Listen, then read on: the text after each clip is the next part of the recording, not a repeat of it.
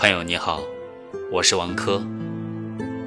你的心情伤口有我的声音治愈，你的不眠之夜有我的声音陪伴。每晚睡前听眠音。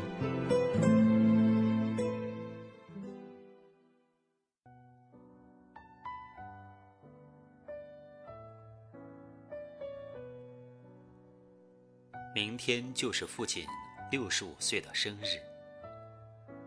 想到自己无法给父亲去做生日的事情时，心里便产生了一种无限的愧疚。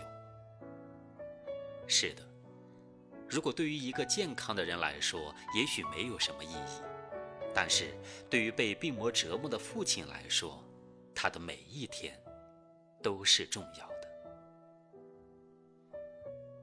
对于父亲的文字，我已经写过一些。但那远远不能将父亲完整的表述出来，这可能是做子女最大的内疚。父亲不爱说话，就像是对我们子女的爱一样，默默在心，从没一点埋怨，无私、严格、宽容与善良，在他的身上都能找到。这也许是我对父亲最为敬佩的缘故。父亲是文革时候走出来的人，没有文化，大小是小学毕业，但是他始终把改变我们命运的希望寄托在我们的读书上。虽然我记不得父亲在我的读书上留下什么影子，但是从他在我们背后留下的文字里，让我们在读书中深深懂得一个父亲的心。在我的记忆里。父亲为了承担起家里的一切经济负担，每每在空闲的时间就独自在外面打零工。他可以说是我们农民工发展最好的见证。现在说起来有些可笑，从工资的每天五毛一直到五十元不等，他都有过。他什么工种都做过，当过建筑工人，挖过煤，修过路，还做过小买卖。如果说别人是旅行走遍各地，而我的父亲却因为打零工踏遍半个中国，这就是我的父亲，简单而又值得我们子女去思索。父亲不爱说话，时常将委屈埋在心底，他在用自己的言行维护着一个父亲在子女心里的形象。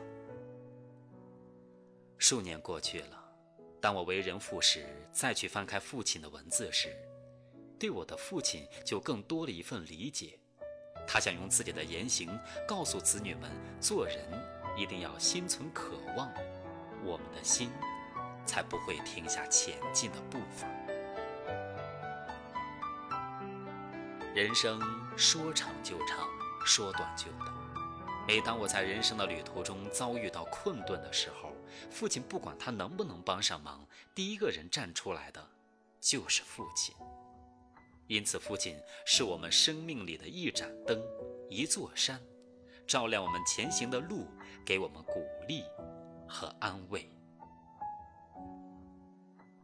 一个称职的父亲，是我们子女一生的财富。虽然父亲没有给我们创造多少物质财富，但父亲面对生活的信念，一次次点燃我对生活的渴望。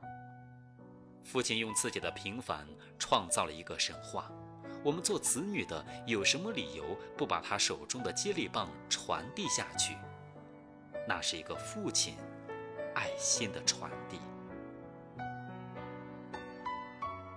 自从到镇里读书时，我就离开父母，对父亲的文字已经不像以前那样完整。这可能是我们每个人都要经历过的一段人生。但我相信，没有一个人不能不为自己的父亲自豪与骄傲。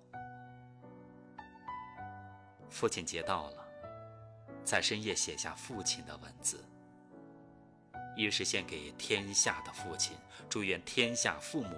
一生安康、幸福与快乐。第二就是为我的父亲祈福，祝愿他老人家走向康复。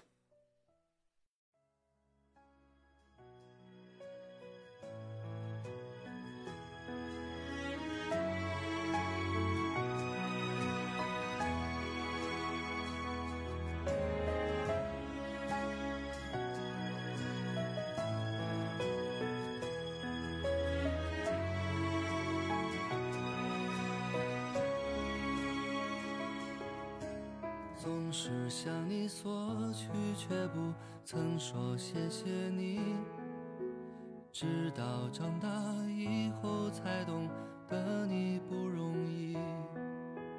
每次离开总是装作轻松的样子，微笑着说回去吧，转身泪湿眼底。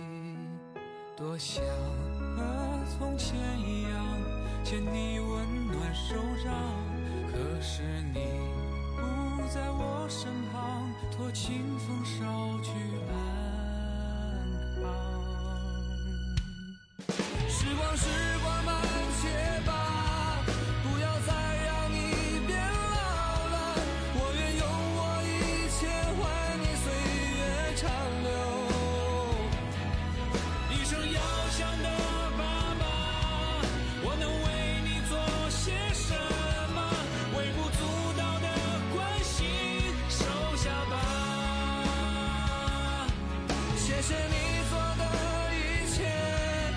手